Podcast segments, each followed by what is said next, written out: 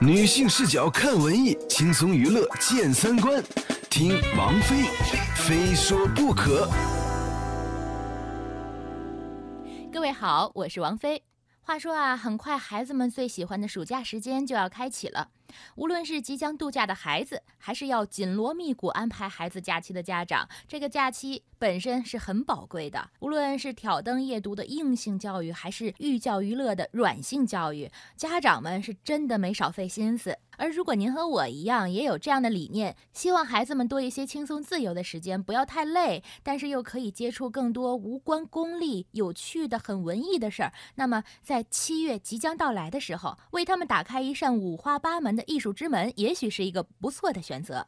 一年一度的打开艺术之门二零一七暑假艺术节即将在七月二号在北京中山音乐堂开启。从七月二号到八月三十一号，六十一天的时间当中，会上演七十场精彩的演出，有十个特色的夏令营和十场艺术讲座。这是打开艺术之门举办的第二十三个年头了。昨天啊，在和我一起去采访中山音乐堂总经理徐坚女士的时候，我们的实习记者吉秋说，她其实就是参加着打开艺术之门度过的童年。小时候就经常来听那个音乐会，就是到暑假，嗯，听我学钢琴的，就小时候过来听钢琴演奏会。嗯，真好。嗯，就是北京的孩子，我说我说这夏令营比你的岁数都大好几岁 呢。是是是，嗯。这么多年来也有很多的变化，嗯就每一年都会增加新的元素。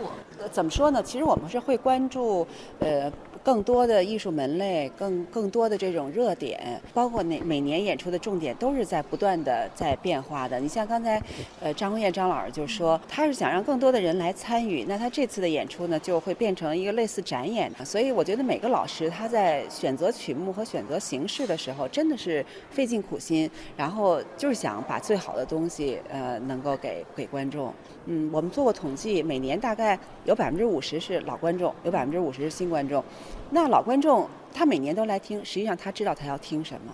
嗯，就是他能够听到不同的变化，呃，能够听到他们呃不同的内容，所以这就是我觉得也是这个艺术节的生命力所在。嗯，而且我觉得您们的这个着力点特别好，一方面是让我们欣赏好的东西，另一方面就是鼓励，尤其是小朋友更好的表达自己的想法。因对为确实在整个艺术培养的过程当中，有一些嗯可能是比较照本宣科的，嗯或者是一嗯一些就是规定的动作很多，但是那个兴趣点的挖掘，对并不是日常我们的那些兴趣班、那些艺术课能够做到的。对，呃，我也知道，就在可能现在有很多艺术教育就是属于收费比较高吧，可能让大家呢就觉得，呃，这是一个呃属于消费比较高的一件事儿。其实并不是，因为我觉得每个人，呃，包括他来听音乐会，他就是我们的票价都不高。其实听音乐会本身就是一种很好的艺术教育，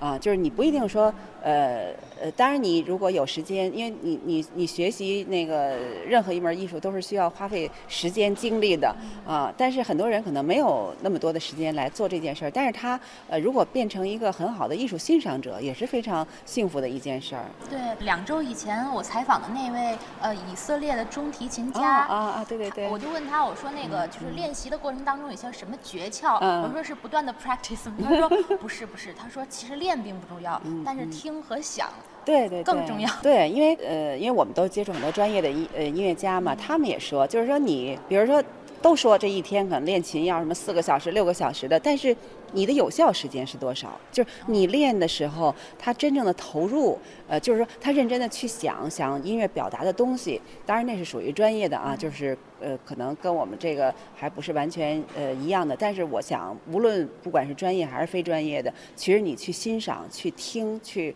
呃了解别人，都是特别重要的。的打开艺术之门将有十个主题的艺术夏令营，并且推出了三大艺术互动夏令营，有一起来跳舞、快乐暑假舞蹈工作坊、音乐创作大师班。还有走进首博，感受中华历史文化，体验老北京四合院之美等等等等一系列的活动。著名的琵琶演奏家张红艳、青年舞蹈家王亚斌、青年作曲家常石磊等很多的艺术工作者都会在紫禁城边上的中山音乐堂等待着孩子们的到来。那这个暑假您将怎么安排呢？好了，这就是本期的非说不可，咱们下期接着说。紧，写信，说的是想象。